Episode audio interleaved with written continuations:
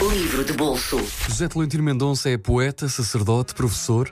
Nasceu na Ilha da Madeira, estudou ciências bíblicas em Roma e tem uma carreira vasta dentro da literatura e também dentro do mundo académico. O livro que lhe trago hoje chama-se O Pequeno Caminho das Grandes Perguntas, de José Tolentino Mendonça. Há um momento em que percebemos que são as perguntas e não as respostas que nos deixam mais perto do sentido.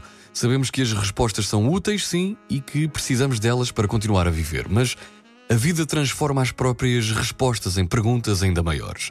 A espiritualidade tem de ser uma oportunidade para o reencontro com interrogações fundamentais, mesmo se desacreditadas num cotidiano que nos dispersa de forma cada vez mais absorvente. Quem sou? De onde venho? Para onde vou? A quem pertenço? Por quem ou por que coisa posso ser salvo? Talvez tenhamos arrumado demasiado depressa a religião do lado das respostas e esquecido as grandes perguntas que ela nunca deixou de nos dirigir. Um livro de profunda reflexão, José Tolentino Mendonça, aliás, leva-nos a uma reflexão de pontos tão profundos de fé que nos dá cada vez mais vontade de conhecer um mundo mais espiritual. E este é, sobretudo, um livro de fé, não sendo necessariamente dirigido a católicos nem a pessoas de fé, mas é um livro para todas as pessoas no geral.